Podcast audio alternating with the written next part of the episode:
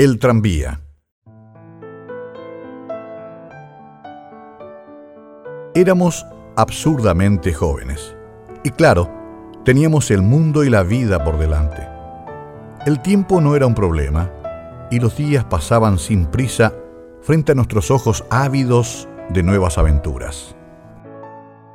Aún así, la mera reiteración permanente de nuestros deseos no evitaba que muchas veces nos derrotaran la molicie y el aburrimiento, esos dos grandes enemigos de la por entonces abundante jovialidad. Quizá por eso decidimos iniciar las reuniones para fundar el tranvía. Cada vez que hablábamos del tema, nuestras miradas se encendían y las voces elevaban naturalmente su volumen. Era el único tema que nos movilizaba de verdad, hasta tal punto que muchos abandonamos nuestras largas horas de contemplación solamente ante la inminencia de una nueva reunión. Es cierto que esas reuniones eran caóticas y la mayoría de las veces ni siquiera éramos capaces de llegar a conclusiones elementales. Sin embargo, la intensidad de cada debate, la ilusión de cada propuesta, la supuesta genialidad de cada idea, nos aseguraban largas horas de excitación.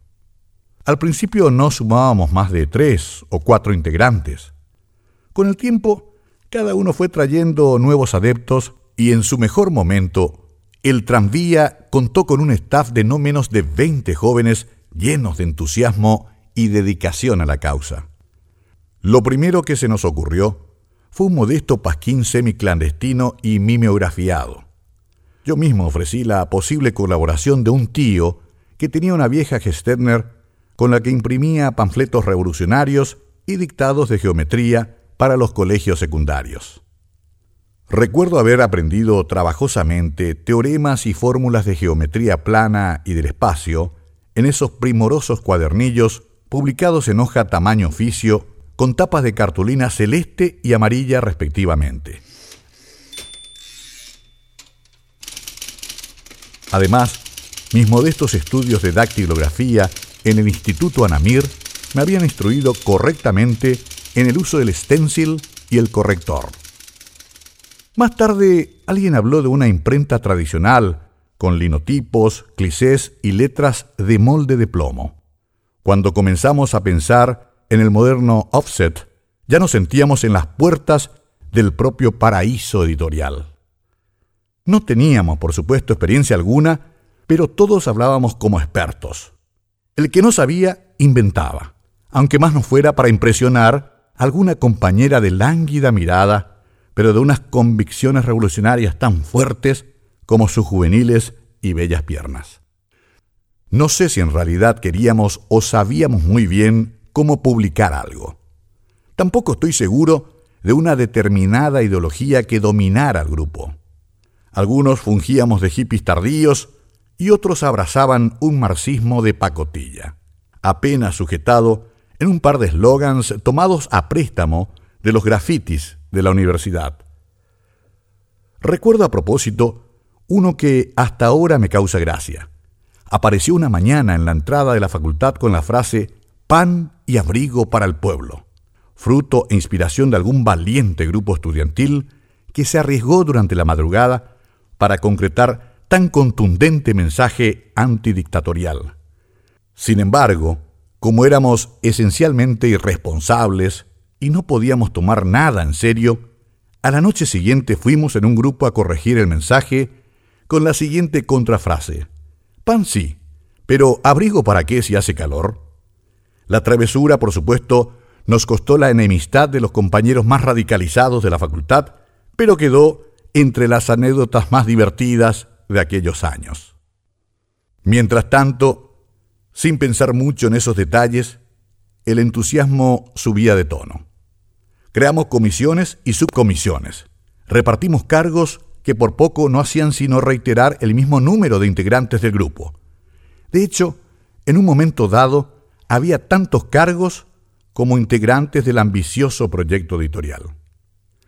Las reuniones se hacían en el patio de naranjos de los Galupi o al lado del austero aljibe de los Mesa.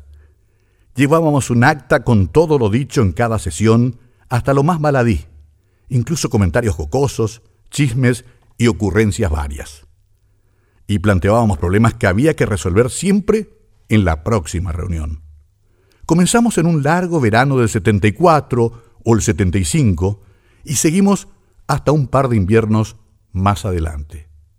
En su etapa más activa, el tranvía insumía no menos de cuatro reuniones por semana, dos bien largas, los sábados y domingos, que de tan prolongadas parecían retiros profanos en donde lo que menos se cultivaba era la santidad.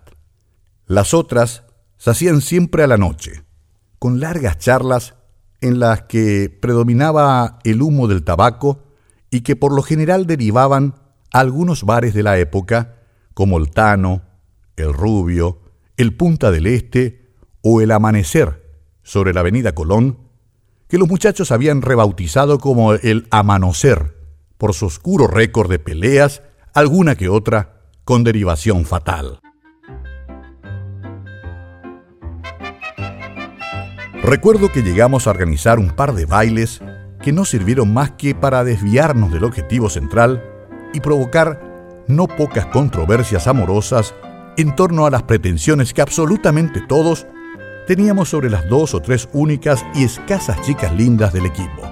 El resto de las féminas había optado por un look a lo Mercedes Sosa, de fuerte contenido revolucionario, pero de escasísimo sexapil entre la muchachada.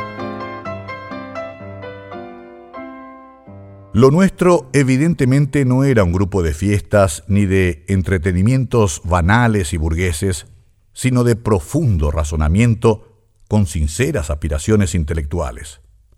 Sin saberlo muy bien, queríamos ser como Proa o Sur, aquellos grupos de escritores rioplatenses de comienzos del siglo, pero tropezamos con un grave problema. En realidad nadie, o casi nadie, había escrito nada aún. O sea, no teníamos en nuestras filas a los equivalentes de Borges, Bioy Casares o las hermanas Ocampo, ni mucho menos. Había excepciones, por supuesto. Recuerdo que Costas trajo un furibundo artículo sobre los padecimientos de los choferes de ómnibus en el Brasil. La nota explicaba que estudios científicos efectuados sobre los trabajadores del volante de aquel país habían concluido en la casi segura influencia de la vibración de los motores en la creciente impotencia sexual que dichos obreros sufrían con mucha frecuencia en ese ámbito. Costas provenía de una familia de terratenientes, pero vestía igual que los campesinos desalojados por sus antepasados en los vastos cañaverales del Guairá. Su mirada era siempre esquiva, parecía eternamente atento al peligro. No fue extraño saber que terminó escapándose del país para asilarse primero en la Embajada de Venezuela hasta donde llegó escondido en el maletero de un automóvil para luego radicarse en Brasil, en donde vive hasta hoy militando en el movimiento de los sin tierra de ese país. Creo que Natalia escribió también algo sobre artes plásticas, pero no se animó a mostrárselo a nadie más que a mí. El artículo no era gran cosa, pero como yo estaba tan perdidamente enamorado de ella, Estoy seguro que no perdí la oportunidad de alabar su escrito con un comentario exageradamente elogioso que ella, por supuesto, desdeñó ipso facto por oportunista y complaciente. Dos licencias que la militancia revolucionaria de aquellos días jamás permitían aceptar. El halago era, por supuesto, una debilidad pequeño burguesa inaceptable, por lo que mi principal arma de conquista quedaba debidamente anulada y archivada. Los más cómodos prometíamos poemas y cuentos breves, esas dos maneras de evitar un trabajo creativo superior y sobre todo más arduo. Cada vez que nos preguntaban acerca de la marcha de esas obras, mentíamos sobre la supuesta inminencia de su conclusión, no sin antes ampararnos en el derecho sagrado de los escritores de aguardar pacientemente la visita de las musas. Otros directamente trajeron fotocopias de algunos semanarios under de España de la Argentina e incluso de México. Recuerdo haber visto copias de Opasquim, de Brasil, Marcha de Uruguay, y hasta ahora conservo celosamente mis números de El Ratón de Occidente y El Expreso Imaginario de Buenos Aires. Claro que también a escondidas, la mayoría leíamos las revistas Pelo y Dimensión, argentina y mexicana respectivamente, verdaderos textos sagrados del rock de aquellos tiempos. Tampoco faltó el desubicado que, recordando vicios juveniles recientes, trajo algunos ejemplares de rico tipo, la antigua Playboy, original en inglés, y la pseudocientífica Luz Sexual, presentándolas como supuestos ejemplos válidos por su excelente diagramación y la riqueza aparente del contenido de sus notas. Escribo aparente porque en verdad ninguno de los varones del grupo se había tomado jamás el trabajo de leer artículo alguno de esos verdaderos paraísos del onanismo juvenil en los que sólo importaban las ilustraciones y fotografías. De aquellas épocas conservo todavía, algo maltrecha, una foto en tono sepia de Nélida Lobato que recorté de una de esas revistas. La recordada vedette argentina está de espaldas, pero con la cabeza y la mirada girando hacia el objetivo de la cámara. Tiene una malla de dos piezas, medias tipo red y zapatos altos con tacos de punta fina. Hasta hoy el solo recuerdo de esa pose me despierta un sentimiento intermedio entre la turbación y la ternura.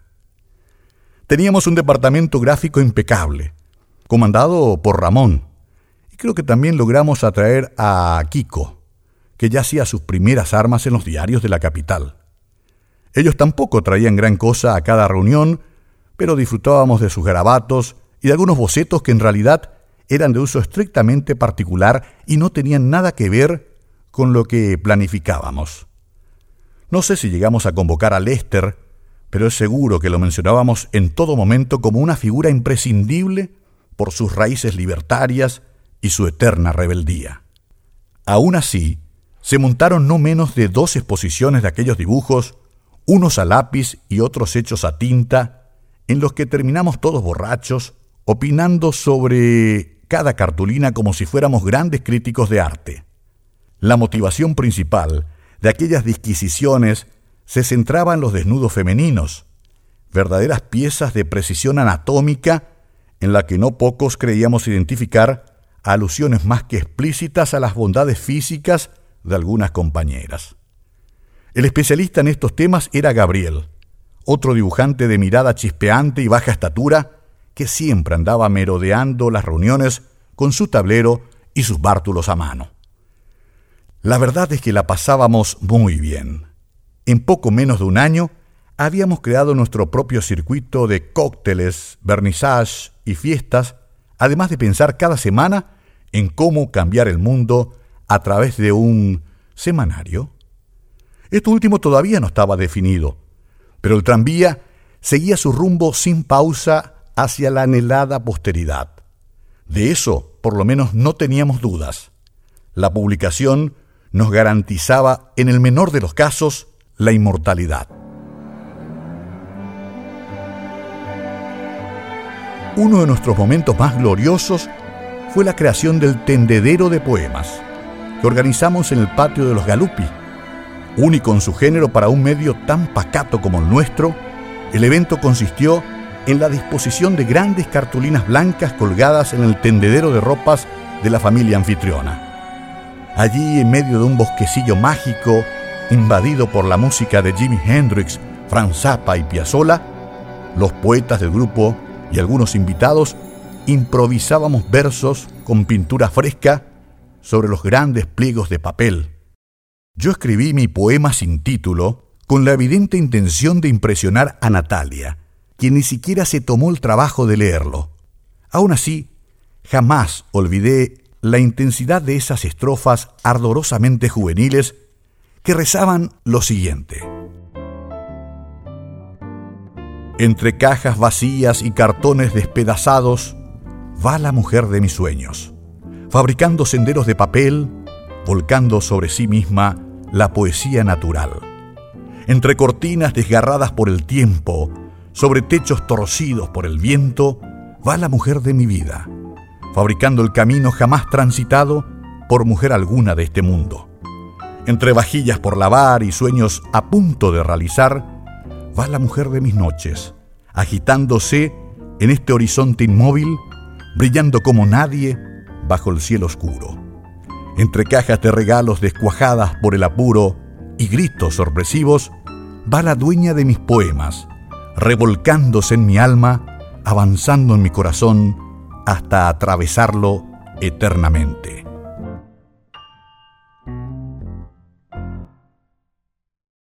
Al segundo año, sin ninguna sola página jamás impresa, el ánimo de algunos comenzó a decaer. Los más convencidos, sin embargo, no nos dejamos arrastrar por esa actitud que considerábamos débil y seguimos adelante.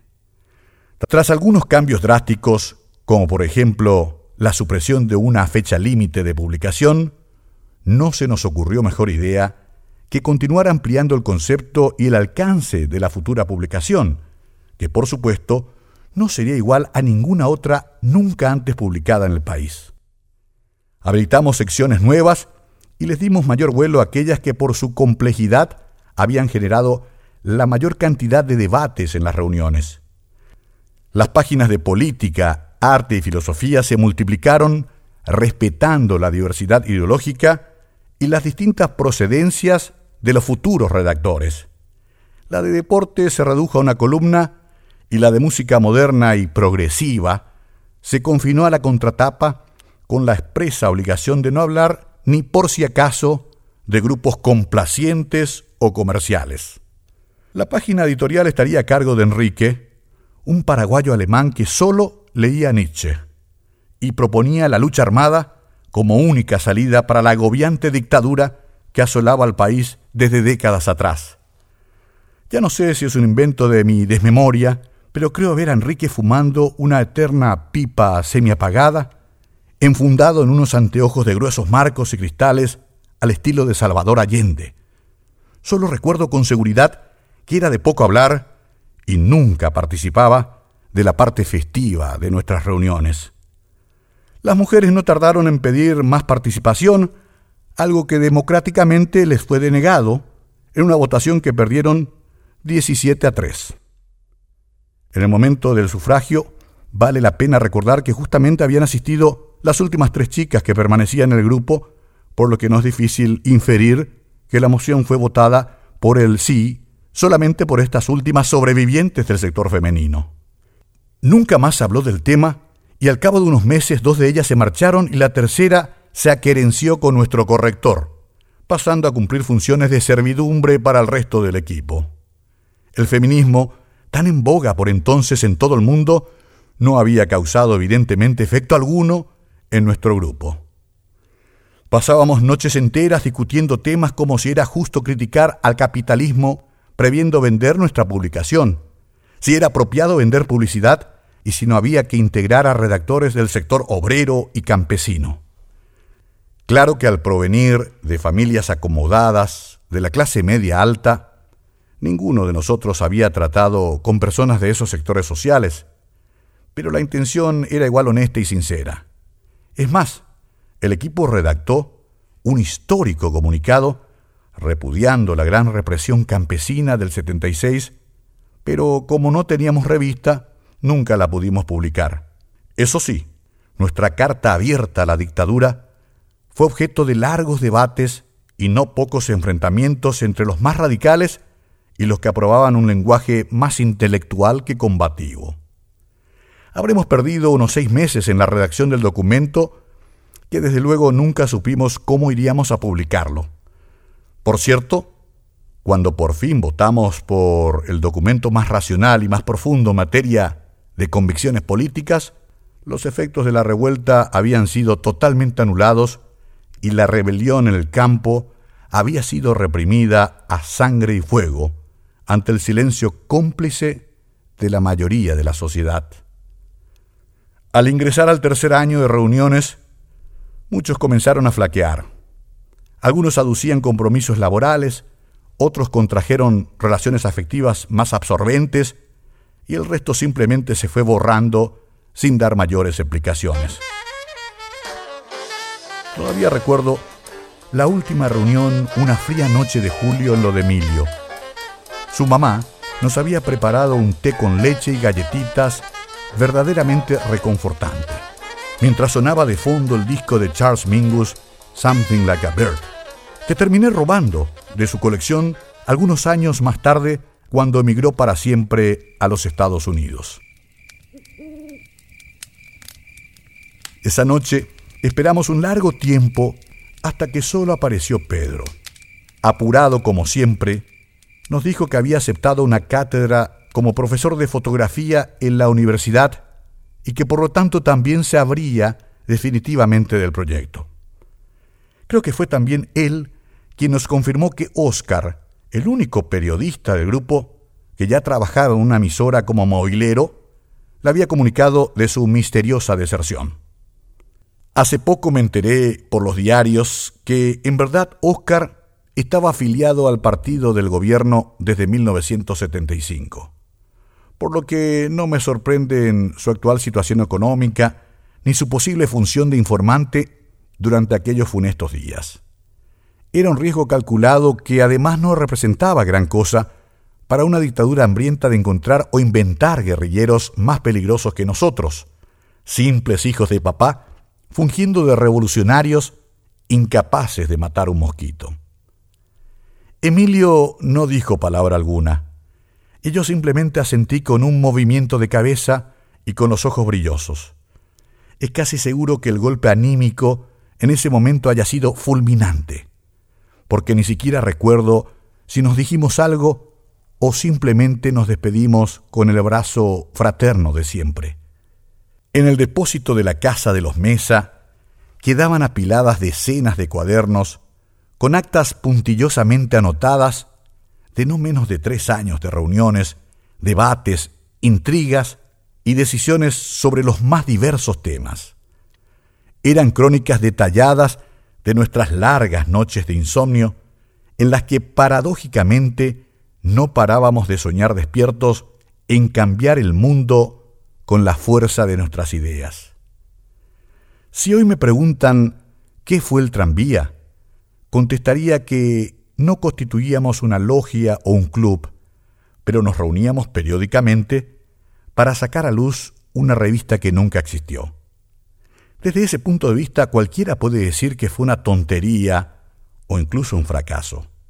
Es más, yo mismo llegué a pensar, así apenas se produjo la derrota por abandono de aquel hermoso proyecto.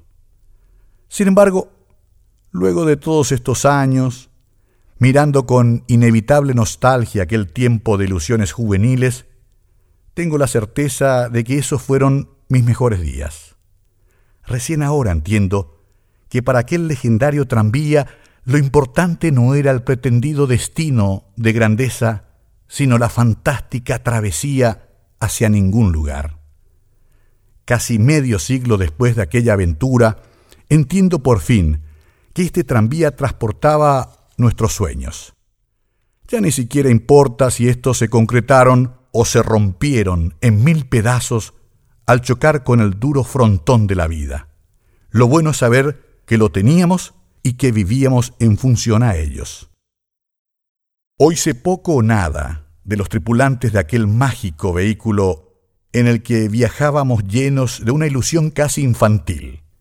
Ni siquiera comprendo por qué, en medio de la nada, en una noche cualquiera de primavera y con más de media vida vivida, la nostalgia se apoderó de mí, como siempre, sin aviso previo, y me trajo a la memoria aquel viaje hecho de sueños que ya no vuelven. Solo sé que en ese caótico periplo recorrido con tanta pasión juvenil, pasé mis mejores días, un tiempo que ya no vuelve, como el propio tranvía urbano que se fue para siempre del paisaje de la ciudad, dejándola sin su música barullenta, tan llena de vida como las páginas de aquel otro tranvía jamás publicado.